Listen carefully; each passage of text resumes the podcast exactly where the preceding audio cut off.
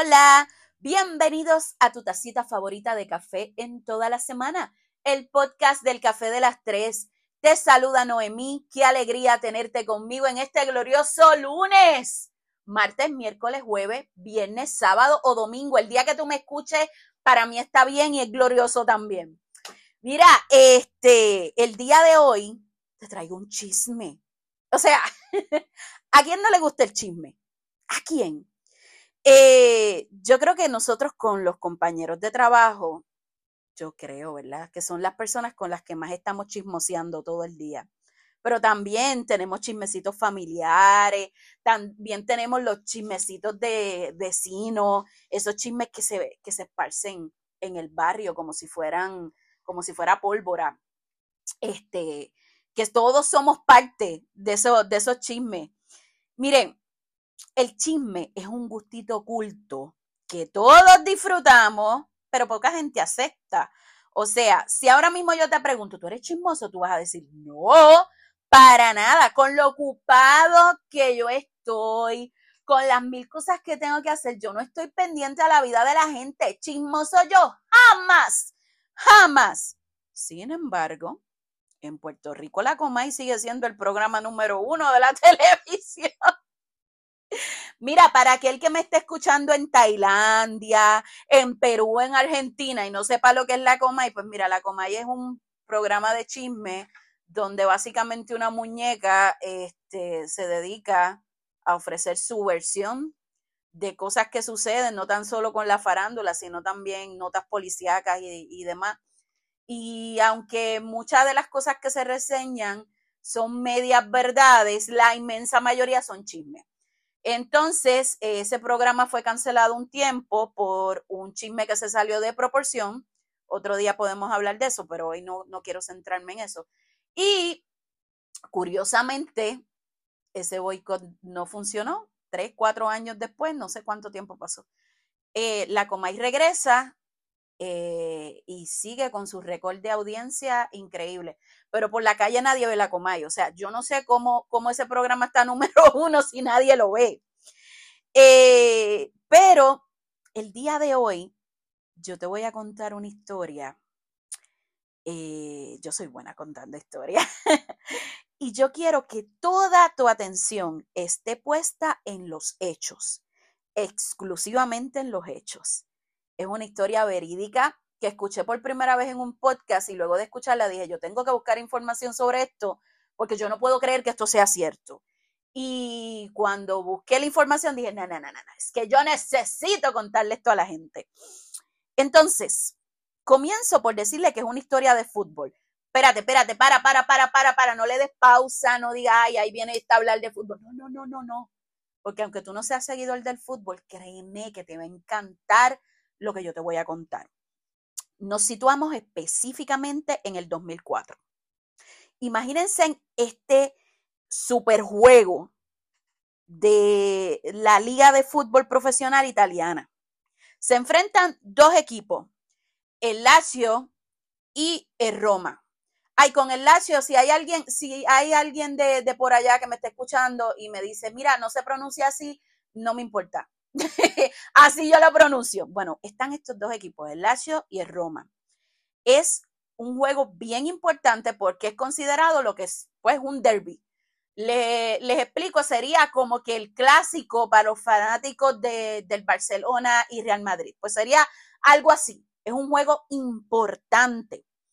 Eh, los fanáticos del fútbol se conocen por ser pasionales yo creo que todos los deportes, lo que pasa es que aquí en Puerto Rico el fútbol no tiene esa, esa furia eh, de ir a, porque no tenemos equipo, no tenemos selección, o, sea, eso es una historia bien larga, pero no vamos a entrar en eso, pero aquí se ve ese apasionamiento del fanático, se ve mucho en el baloncesto, eh, que recientemente hubo una guerra increíble entre Carolinas y Bayamón.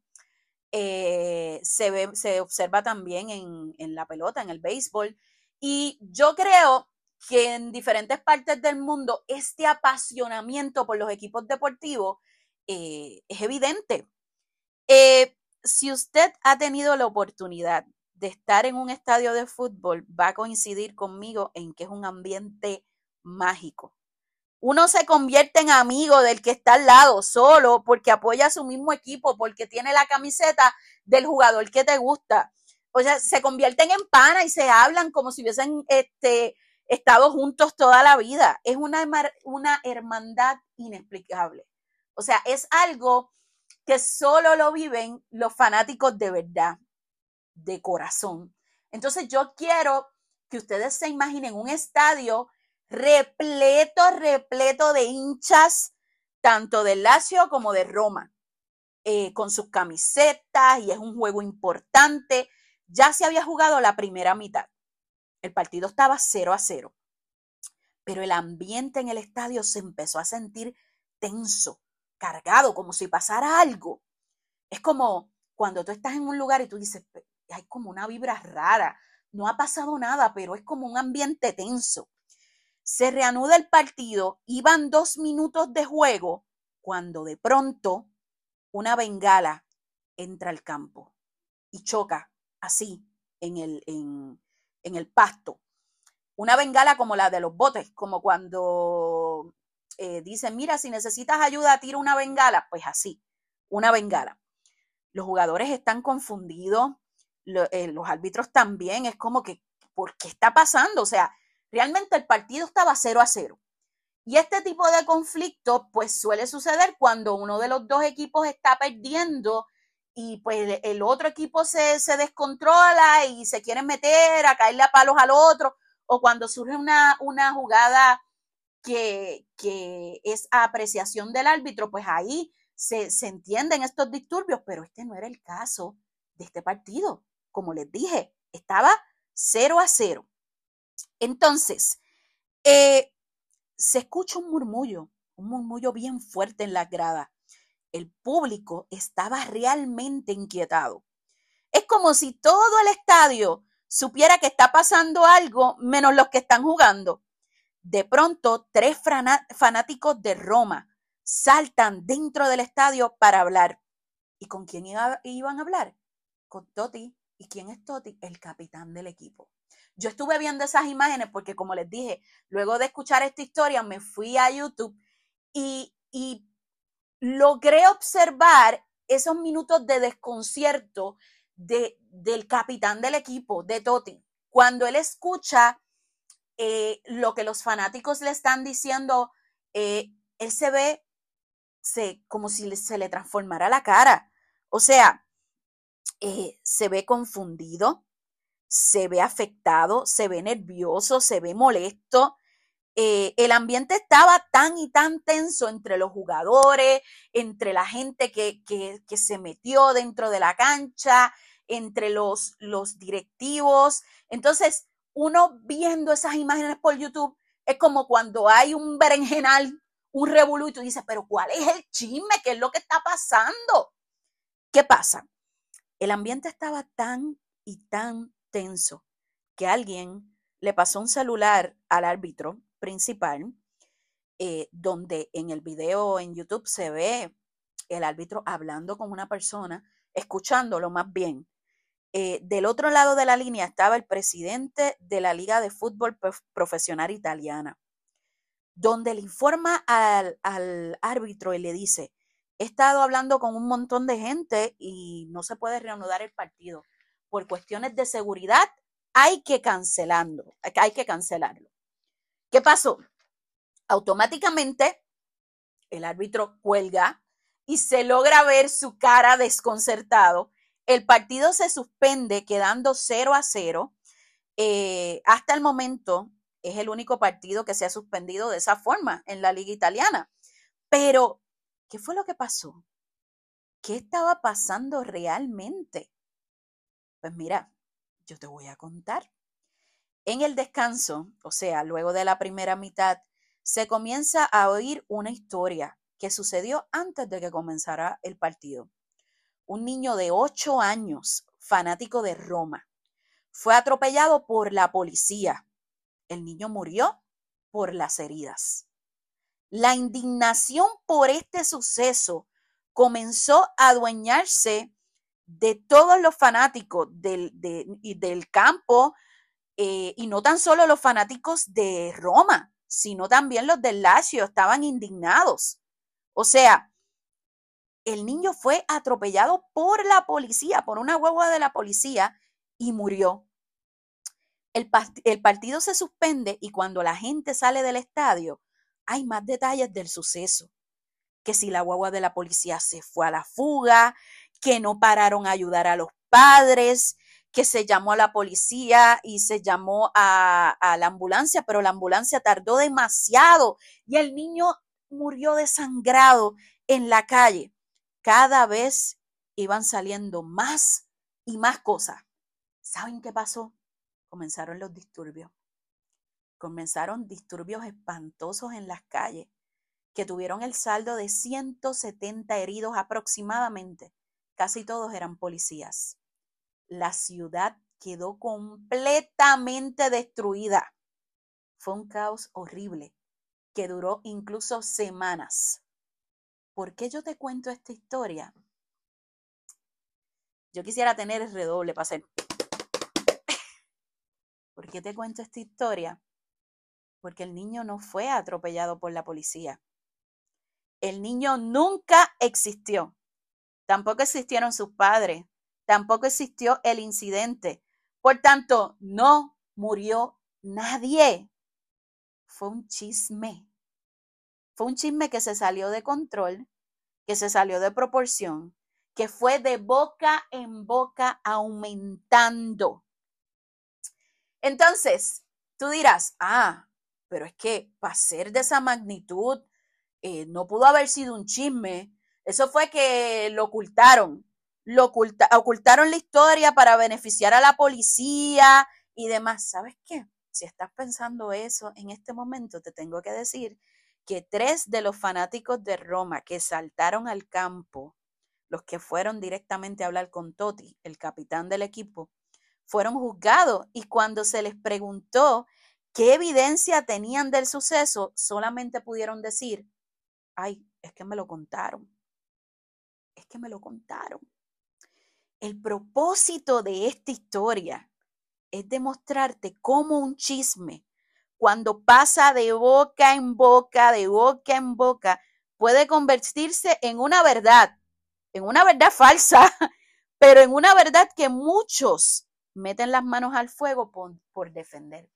Incluso les tengo que decir, tú ves los videos de esos fanáticos indignados por una causa que tú dices, pero están realmente molestos, están que, que ellos no pueden creer que la situación pase y son capaces de, hacer, capaces de hacer cualquier cosa por un chisme que no estaba ni siquiera confirmado. Y ese es el poder letal que tienen los chismes.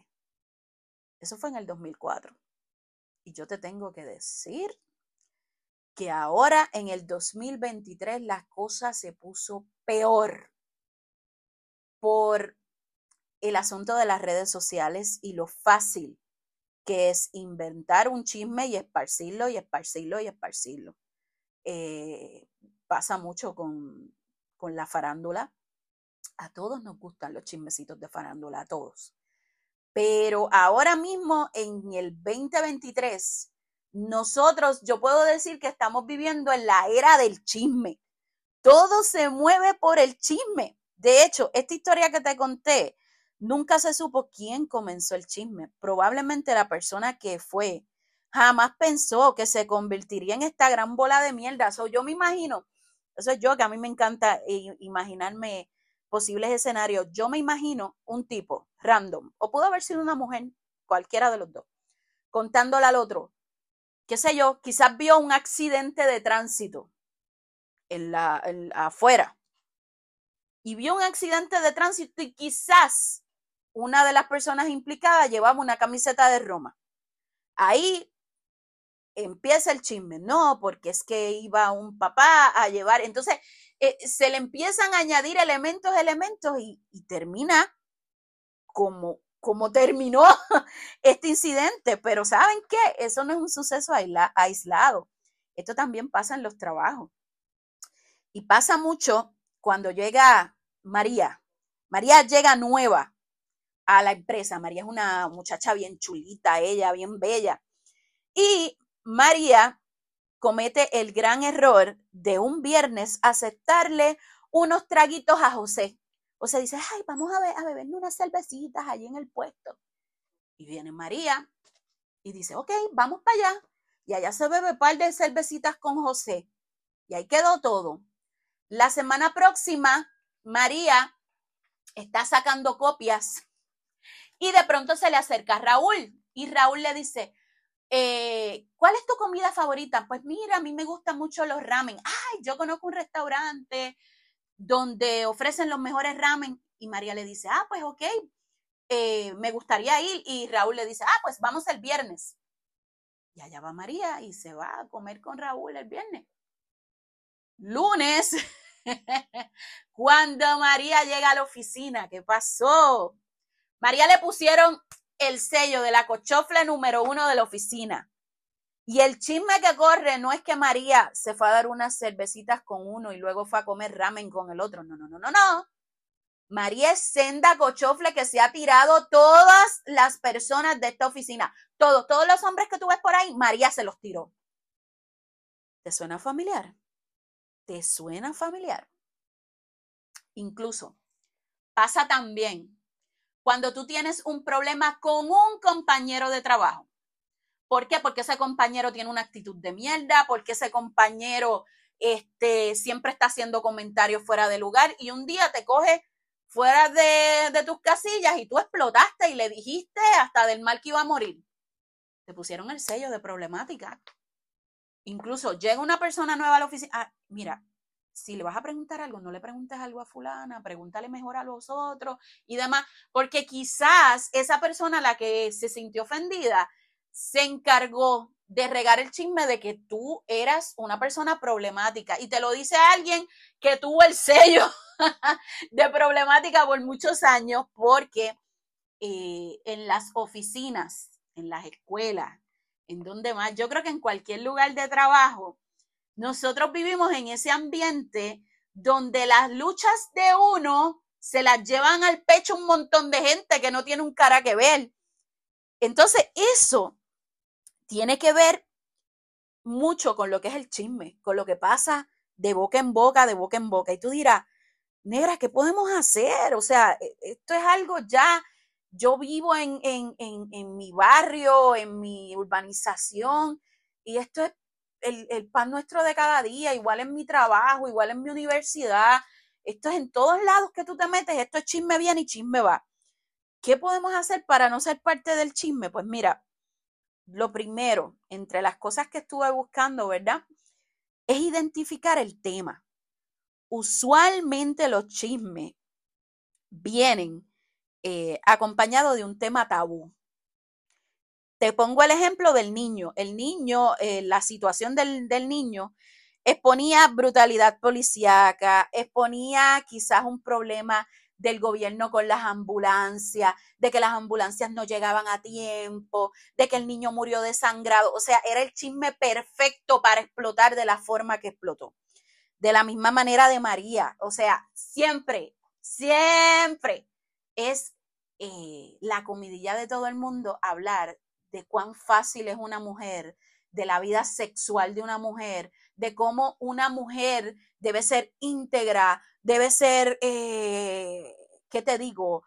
Un ejemplo de pulcritud. Y toda esa gente que habla de esa mujer son los menos que se lo aplican, pero les encanta chismear de, de la vida ajena. Me explico. A mí, a mí particularmente me molesta esa, esa gente que, te critican por las cosas que tú haces o cómo te vistes, pero te critican así, bajito, eh, sin que tú te enteres. Y después cuando te ven, te felicitan por lo mismo que están criticando. O sea, y tengo que contarlo, no lo iba a hablar, pero lo voy a contar. No lo iba a hablar, pero lo voy a contar. Eh, voy a tratar de hacerlo con pinza. pero yo tuve una, una situación donde una persona me felicitaba por las fotos que yo subía, este, Cada vez que me veía me decía, ay, yo quisiera tener la seguridad que tienes tú, de ponerte esas cosas, de ponerte el traje de baño, específicamente la misma mierda de siempre, las nalgas por fuera, ¿ves? Este, y me felicitaba por yo tener la valentía. Posteriormente yo me entero que esa misma persona se va a quejar de que una profesional como yo no debe de estar exhibiéndose así en las redes, tatán, chiquichín, chinchan. No les voy a dar más detalles. Entonces, yo, yo volé nivel, o sea, porque ¿cómo es posible que tú me felicites por algo que después me pelas? Entonces, aquí no hay mentira en este chisme, porque ella está diciendo algo que yo estoy haciendo. O sea, ella está llevando eh, el mensaje que es. Sin embargo, la mentira radica en que de frente a mí me felicitas y de espaldas a mí me pelas porque crees que yo, mi calidad como profesional no va con mi comportamiento. Entonces, ¿cómo tú puedes identificar que lo que te están llevando es un chisme? Pues mira, trata de ver qué hay detrás de esa información que te estás llevando. Yo sé que es difícil, yo sé que es bien difícil, pero cuando alguien venga con comentarios sobre otra persona, trata de identificar, ¿sabes qué? Usualmente el chisme se desprende de una verdad, eh, de un suceso que a lo mejor pasó, pero ¿qué sucede? Como te di el ejemplo de mi imaginación de, de cómo comenzó el chisme del niño, a lo mejor alguien de camino al partido vio un accidente de tránsito y por ahí, por ahí, por ahí, pues ese, los chismes que nosotros lidiamos tanto con los compañeros de trabajo a veces se desprende de una verdad y poco a poco se le va añadiendo elementos. Eso es señal de que, de que algo anda mal. Cuando a ti te, te, cuentan la historia original de María, te dicen, no, porque María salió con Raúl, salió con el otro, salió. Después alguien más, ¿supiste lo de María? Salió con esto y esto y esto y se la llevó con Héctor, que Héctor es casado y ella lo sabe. Y, y tú dices, espérate, poco a poco, poco a poco se va aumentando el asunto. Y es que cuando el chisme va de boca en boca, la gente le añade su toquecito personal. ¿Por qué? Porque nos encanta contar historias. Nos encanta. O sea, nos encanta ponerle ese sello personal. El chisme en cuestión no busca una solución. Por eso cuando alguien te viene a contar una situación, debes de evaluar ok, lo que esta persona me está contando nos lleva a solucionar el asunto. No, no nos lleva a, solucionar el asunto. Lo que esta persona me está contando, ¿me afecta a mí como individuo? No me afecta a mí como individuo. Lo que esta persona me está contando, ¿afecta a mi trabajo? No, no me afecta. Pues entonces, ¿qué haces ahí escuchando el chisme? Mira, el chisme busca expandir el mensaje. Y sabes una cosa, no vale la pena por ahí ir por ahí aclarando chisme. Eh, al tal punto, yo creo, ¿verdad? A mí, a mí se me hace difícil poderme frenar. Poderme frenar y, decir, ir a la cara de la gente y decirle, ¿por qué tú estás hablando mierdas de mí? No vas directamente a mi cara a decírmelo. Ese no es mí. Ese no es mío. O sea, yo, yo soy full fan de la eh, confrontación face to face. Pero ¿saben qué? Eh, no todo en la vida es así. Y a mí me ha costado mucho, mucho entenderlo. Que no vale la pena tú ir por ahí desenmascarando chisme. Mucho más, tampoco vale la pena mostrarle evidencia a la gente de que están mal porque entonces te dicen que no, tú estás vendido, no, tú eres un lambón del jefe. ¿Saben una cosa? En la investigación que le estuve diciendo de lo del partido, eh, muchos policías le decían a los ciudadanos, mira, es que eso no pasó. ¿Y qué decían los ciudadanos? Ah, tú lo que pasa es que como son policías, los estás encubriendo. Y eso me hizo pensar en una, en una frase famosa de Mark Twain. ¿Saben cuál es esa frase? es más fácil engañar a alguien que mostrarles, mostrarle a esa persona que ha sido engañado. Hoy la repito de nuevo. Es más fácil engañar a alguien que mostrarle a esa persona que ha sido engañado. Por eso es que hay tanta gente creyendo ciegamente en religiosos y en políticos, entregando su dinero. Eh, incluso usted le puede mostrar evidencia de que ese líder religioso es un pedófilo y esa persona va a decir, no, eso no es cierto, eso lo están diciendo para manchar la imagen de la iglesia, igual pasa con los políticos, igual pasa también con muchos deportistas, porque cuando la persona es fanática quiere cerrar los ojos y decir, no, fulano es súper talentoso, es imposible que sea capaz de hacer una cosa como esa, no les tengo que recordar el caso de Verdejo. Por tanto, ¿qué, ¿cuál es el enfoque de este podcast? Pues mira, recordarte lo que te he repetido 1500 veces y un poco más. No existen verdades absolutas. Cada historia tiene dos lados. No creas ciegamente en algo solo porque quien lo cuenta es una persona confiable. Probablemente la persona que te lo contó es bien confiable, es tu pana, nunca te va a mentir, pero a esa persona le mintieron. Y te está pasando la información eh, de la forma nublada que se la dieron. Entonces, ¿qué tenemos que hacer?